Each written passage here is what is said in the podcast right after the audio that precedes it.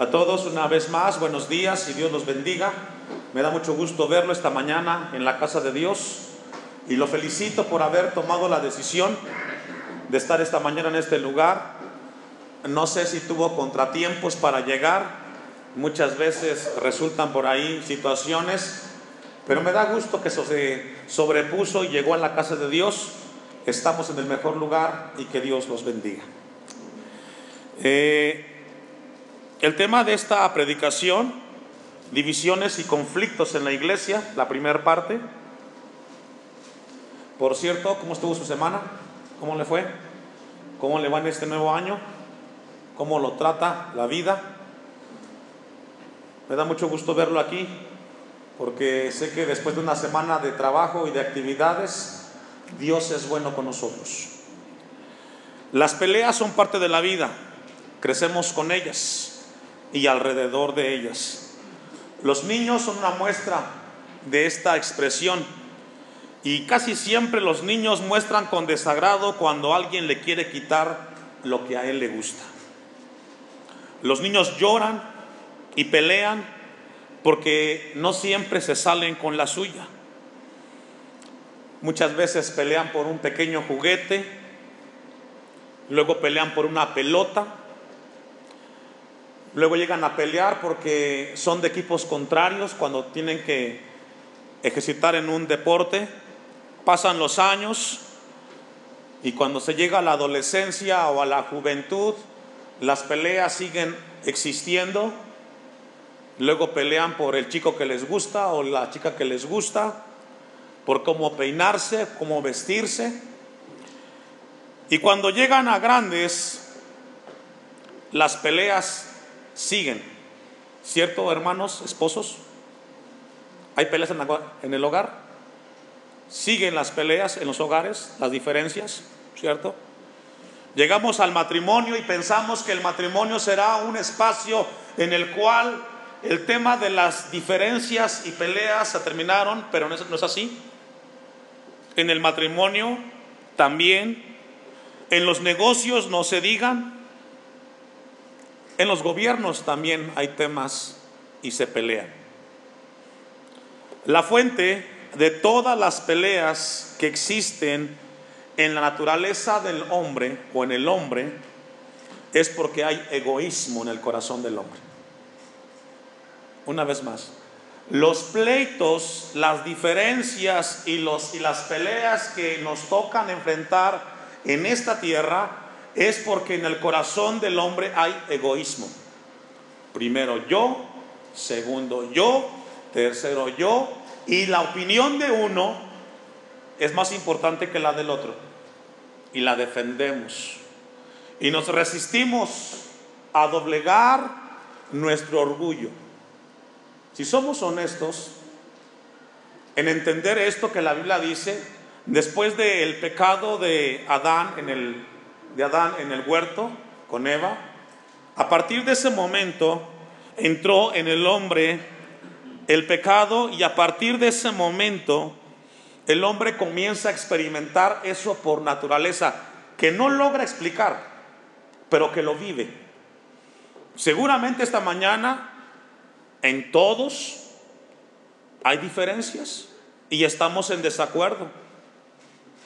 Pero Dios quiere recordarnos la fuente de todas las diferencias, pleitos que existe en el ser humano es por el egoísmo.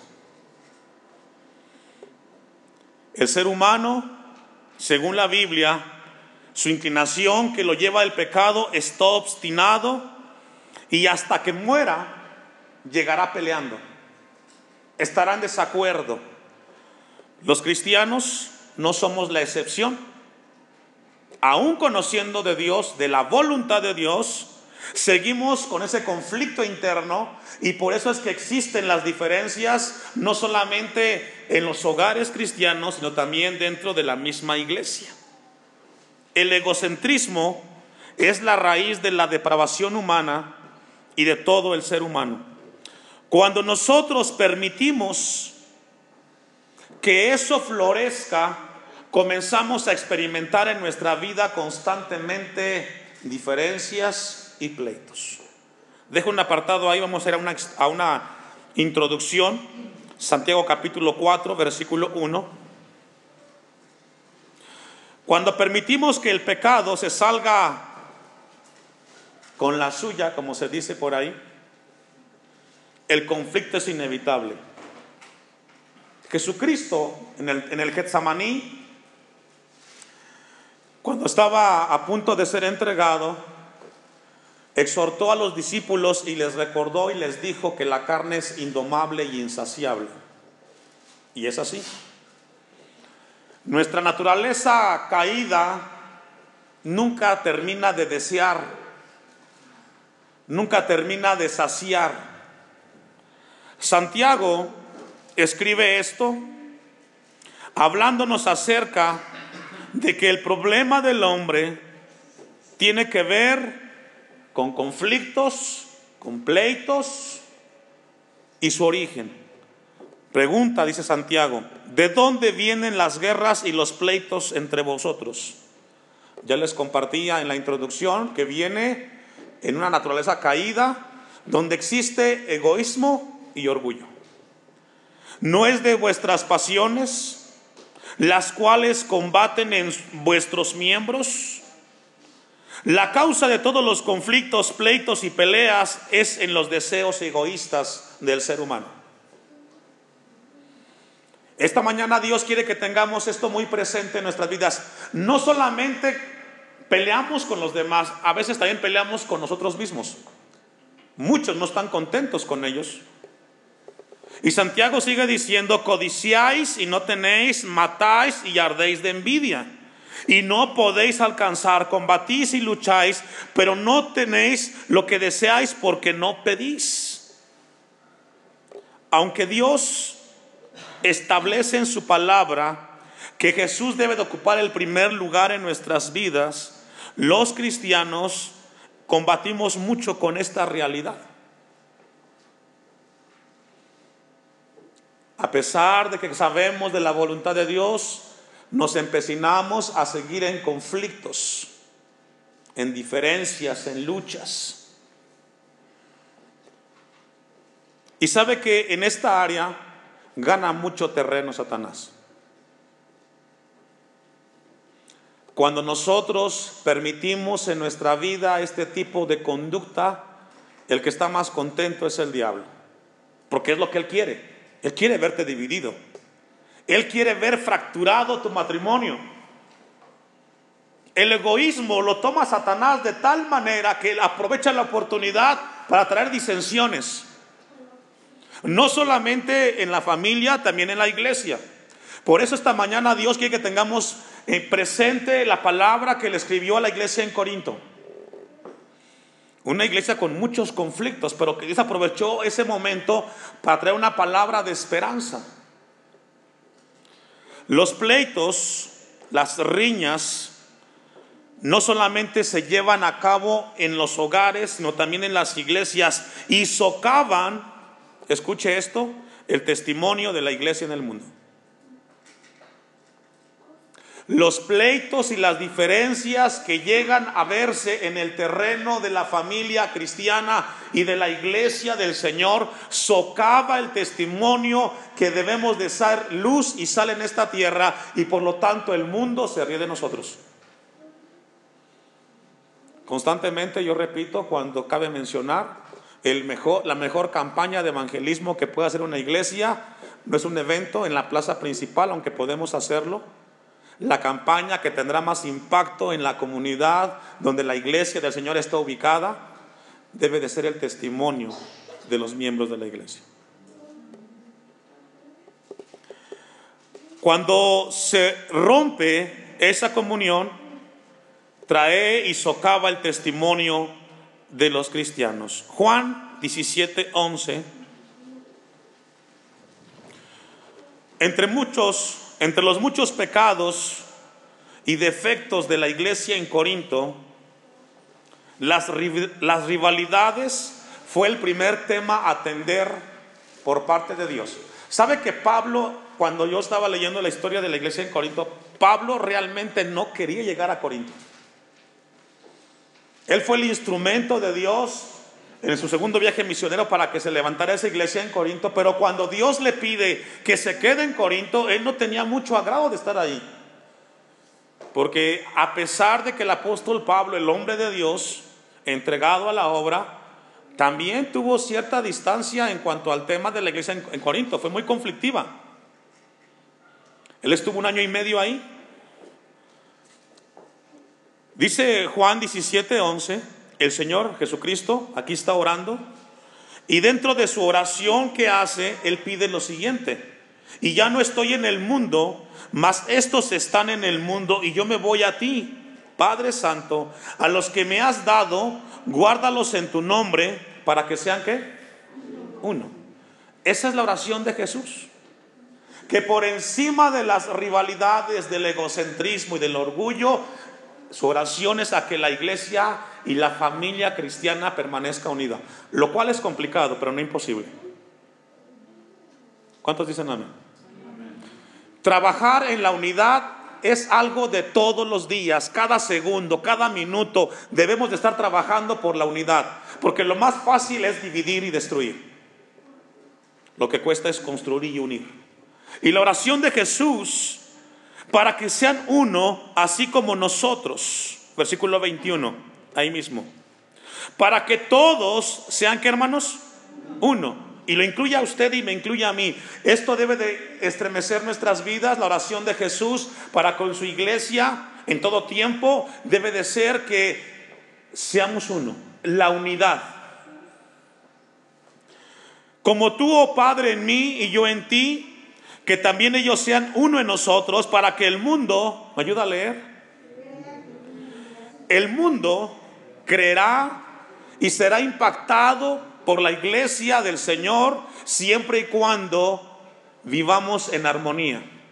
Y no solamente la iglesia, las familias, porque la iglesia está formada de familias. Si las familias están divididas, la iglesia estará dividida. Si los hijos están divididos, la familia estará dividida. Jesús dice en el 22, la gloria que me diste, yo las he dado para que sean uno, así como nosotros somos uno. Si logra ver que repite constantemente los versículos, las palabras de Jesús, insistiendo a que sean uno.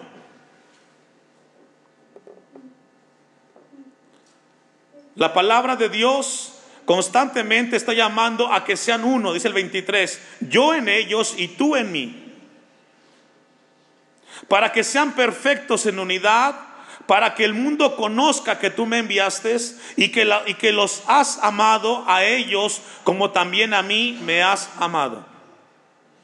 La oración de Jesús tiene que ver con que exista unidad en aquellos que le conocemos. Aunque muchas veces tengamos la justificación para no hacerlo, por encima del sentimiento debe de estar la voluntad de Dios en nosotros y es trabajar por la unidad. Hechos 2.46. No solamente Jesús oró por la unidad de aquellos que le seguían, después del Pentecostés, cuando el poder del Espíritu Santo vino sobre los cristianos judíos de él de ese entonces, la unidad fue una muestra del poder impactante del Evangelio que transforma. Hechos 2.46 y perseverando unánimes cada día en el templo y partiendo el pan en las casas, comían como hermanos, juntos. ¿Y cómo lo hacían? Mire hermanos que la unidad dio mucho fruto y eso fue un gran testimonio en el siglo primero de la iglesia.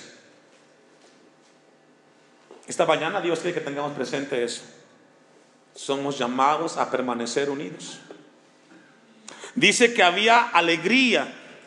No les pesaba convivir entre hermanos en Cristo. Y déjeme recordarle que en el tiempo de este pasaje, todos eran distintos y diferentes como estamos aquí esta mañana en este lugar. Cada uno es distinto, cada mente es un mundo, dicen por ahí. Pero por encima de esa diferencia prevalecía la voluntad de Dios. Y lo hacían con alegría y sencillez, dice el texto 46. y alabando a Dios y teniendo favor con todo el pueblo, y el Señor añadía cada día a la iglesia los que debían de ser salvos. La necesidad de la iglesia en Corinto era la armonía que hacía falta. La necesidad de muchas iglesias hoy en el siglo XXI también debe de ser la armonía. Con esa introducción vamos a ir al pasaje, versículo 10 de primera a los Corintios. Vamos a ver cuatro puntos en este pasaje. Esperemos que logremos a, verlos todos. Primero vamos a ver el ruego por la armonía doctrinal. Número dos, vamos a ver los grupos que eran leales a los hombres. Número tres, el principio de la unidad en Cristo. Y número cuatro, la prioridad de la predicación. Dice el versículo 10, os ruego pues, hermanos, por el nombre de nuestro Señor Jesucristo. ese verbo rogar, ruego, el significado significa colocar a alguien al lado para ayudar. Es lo que significa ruego. Colocar a alguien para ayudar. Es decir, Pablo recibió de parte de Dios la instrucción no solamente para exhortarlo, sino que Pablo estaba dispuesto a ayudar para que la unidad se demostrara en la iglesia en Corinto.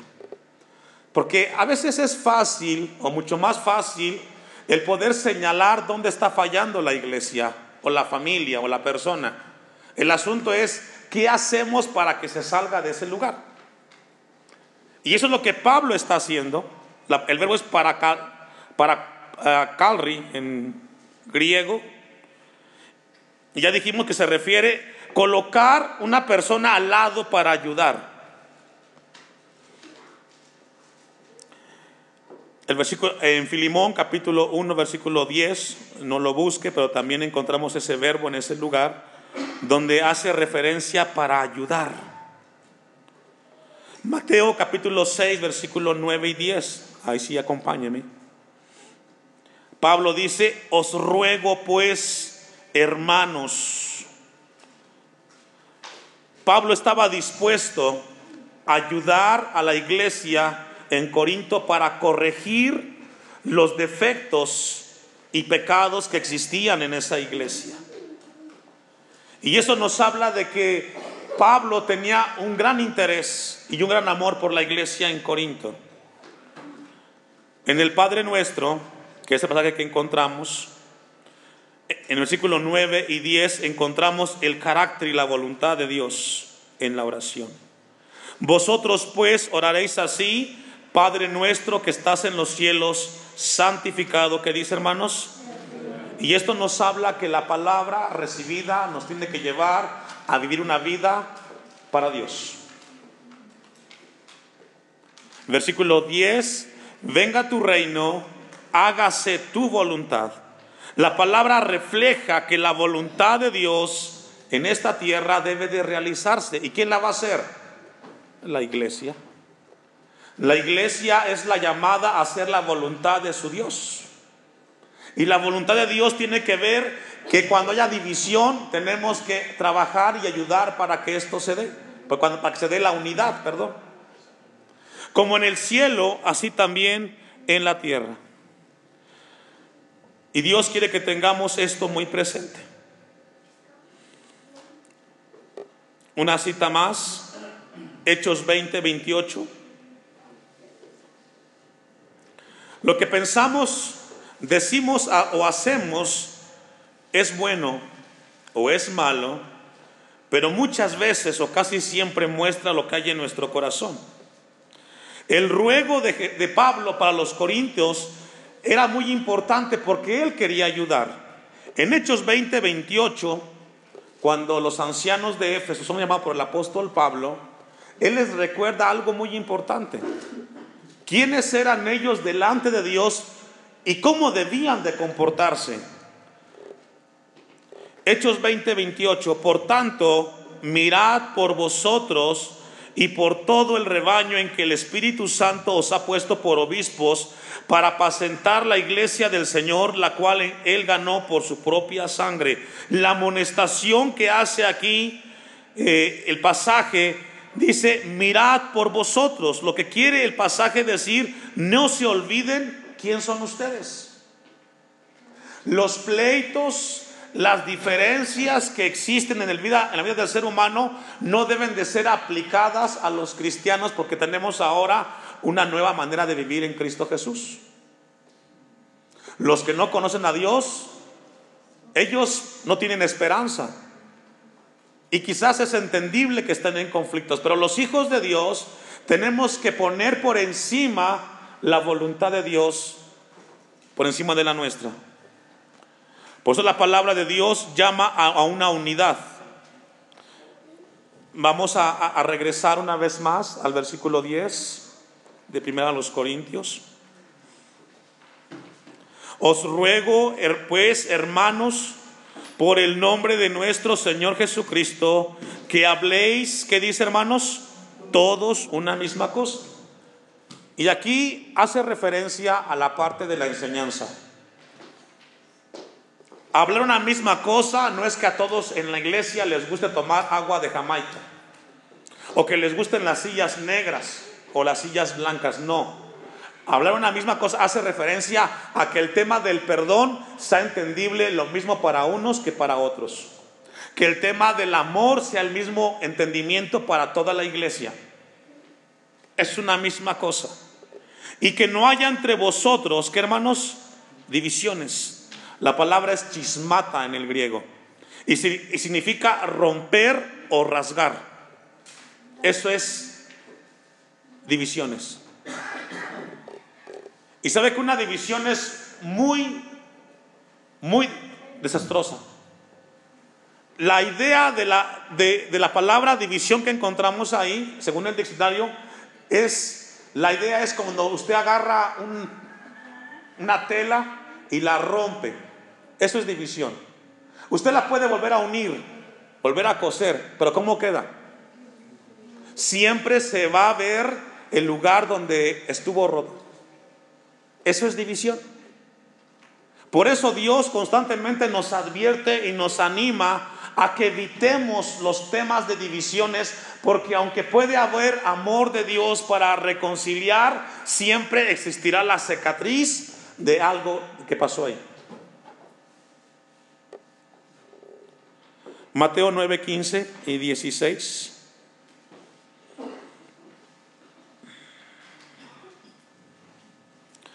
Las divisiones son más serias de lo que logramos imaginar. Por eso esta mañana Dios quiere que tengamos mucho cuidado, hermano. Aunque el tema va dirigido hacia la iglesia, podemos llevarlo al tema personal o familiar debemos de tener mucho cuidado cómo conducirnos, porque las palabras una vez que salen difícilmente regresan y dejan una huella profunda. Dice Mateo 9:15, Jesús les dijo, ¿acaso pueden los que están de bodas tener luto entre tanto que el esposo está con ellos? Pero vendrán días cuando el esposo les será quitado y entonces ayunarán. Nadie pone remiendo de paño nuevo en vestido viejo. Porque tal remiendo tira del vestido y se hace, ¿qué hermanos? Y lo que está hablando aquí de manera metafórica Jesús es que las divisiones son muy dañinas. Lo que es aquí es una metáfora, hace alusión a un trapo, a una tela, pero el tema es la división. Nadie pone remiendo de paño nuevo en vestido viejo porque tal remiendo tira el vestido y se hace peor la rotura. Es decir, debemos tener mucho cuidado porque aunque intentemos después arreglar las cosas, quedará una cicatriz que constantemente podrá volverse a romper otra vez. Y esto es un llamado para la iglesia. A Dios gracias, aquí no han habido divisiones en el tiempo que tiene aquí la iglesia. Y Dios nos llama para una palabra de advertencia. pero sí Dios quiere que atendamos este tema de manera personal y familiar. Se hace peor la rotura. Son muy serias. El daño es profundo en la vida de aquel que conoce al Señor. Por eso la palabra constantemente dice, no se coloca algo nuevo en algo viejo. Tenemos que tener mucho cuidado porque una vez existe, difícilmente se quita lo que sucedió. Romanos 16, 17 habla un poco más del tema de la división.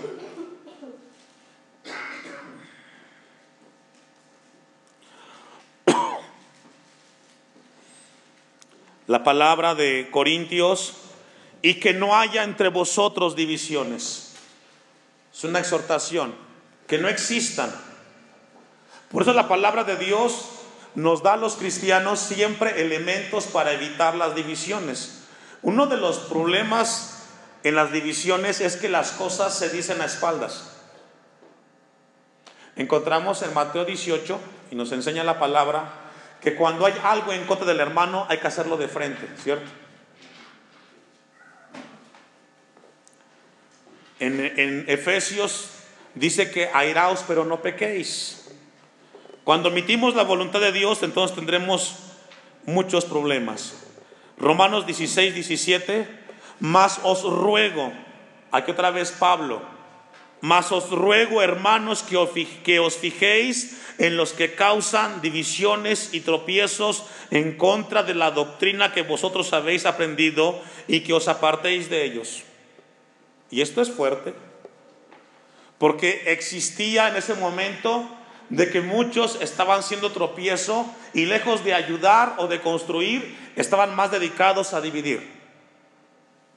Y la iglesia es llamada a mantenernos unidos. Si usted conoce de un hermano, de una hermana que está infiltrando cosas que pueden generar disensión, el llamado de los hermanos es decir, hermano, hermana, pare.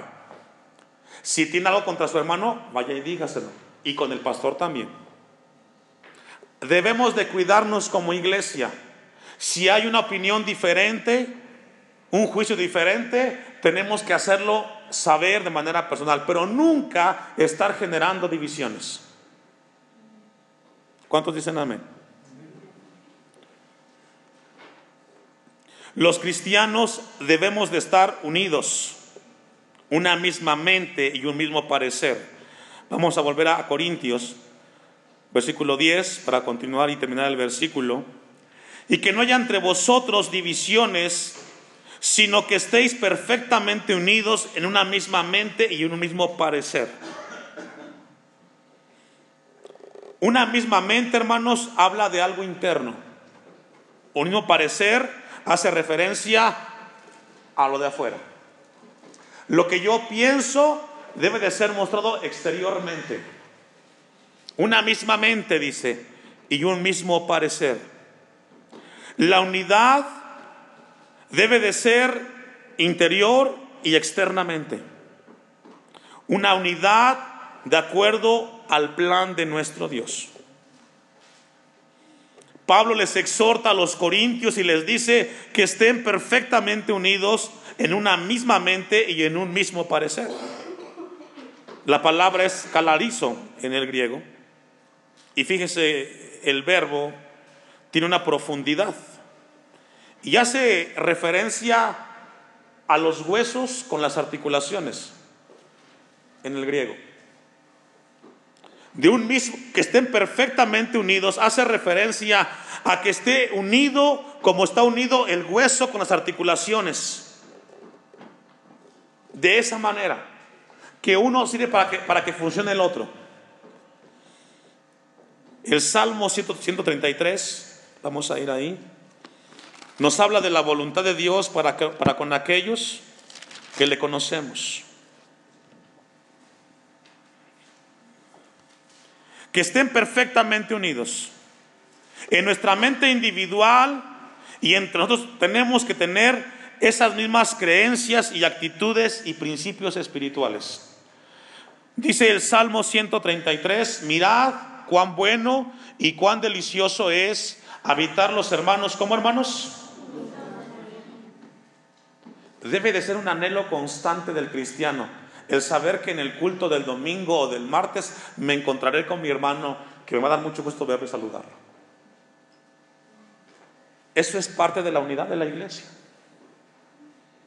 Por eso el Salmo dice, eh, es como el buen óleo sobre la cabeza, el cual desciende sobre la barba y la barba de Aarón y baja hasta el borde de sus vestiduras.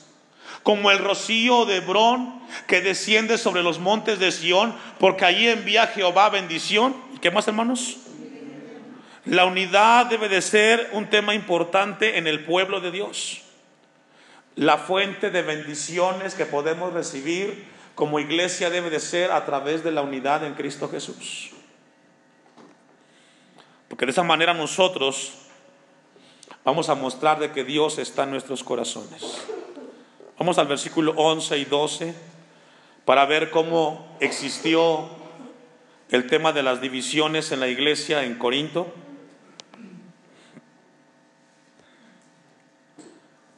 Porque he sido informado acerca de vosotros, hermanos míos, por los de Chloe. Chloe era una familia que vivía en Corinto y conocía la problemática de la iglesia en Corinto. Y sabe que hermano, cuando las cosas están mal, se sabe. Y traspasa los lugares. Que hay entre vosotros contiendas. Y este fue el tema de la división en la iglesia en Corinto, las contiendas. Los puntos de vista tenían que eh, eh, ser mostrados. Y encontramos de que había contiendas en la iglesia, versículo 12, Quiero decir que cada uno de vosotros dice, yo soy de Pablo, y yo de Apolos, y yo de Cefas, y yo de Cristo. Y esto existe la posibilidad de que en la iglesia exista siempre la inclinación por seguir al hombre y no a Dios.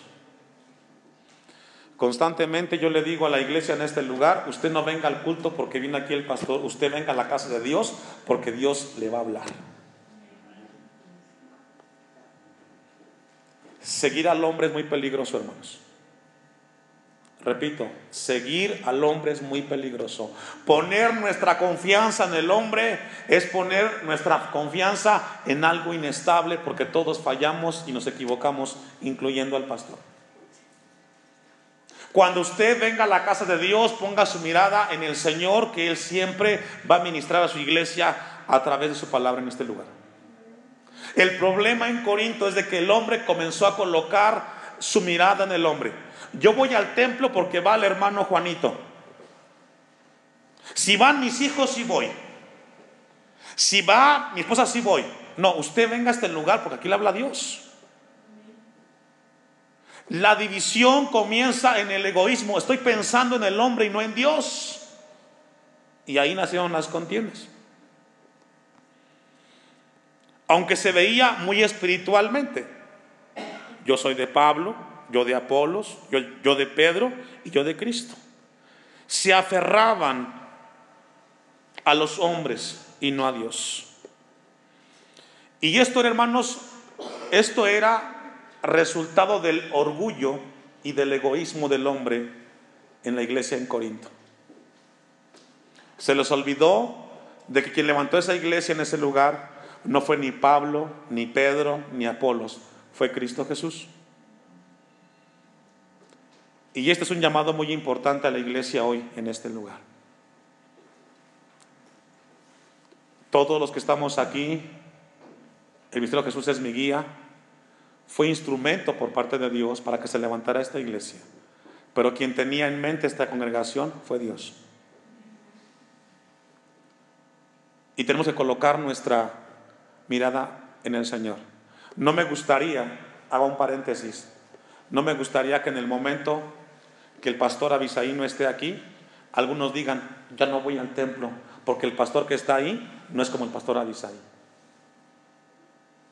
No me gustaría que en algún momento cuando alguien está aquí al frente que no es a su servidor, digan, ya no voy a asistir, porque usted no se debe a un hombre, usted se debe al Señor. Y no importa el hombre que esté aquí, si está con un llamado al Señor y sirve con temor, usted siga congregándose en ese lugar. ¿Cuántos dicen amén? Porque ahorita, ahorita es una predicación. El asunto es cómo la enfrentaría la iglesia si esto fuera una verdad. ¿Cómo se comportaría la iglesia si viniera este cambio en la iglesia en este lugar? La espiritualidad en la iglesia en Corinto fue resultado de, de, las contiendas, las discordias, las riñas, las disputas, y afectó la unidad de la iglesia. Vamos a dejarlo ahí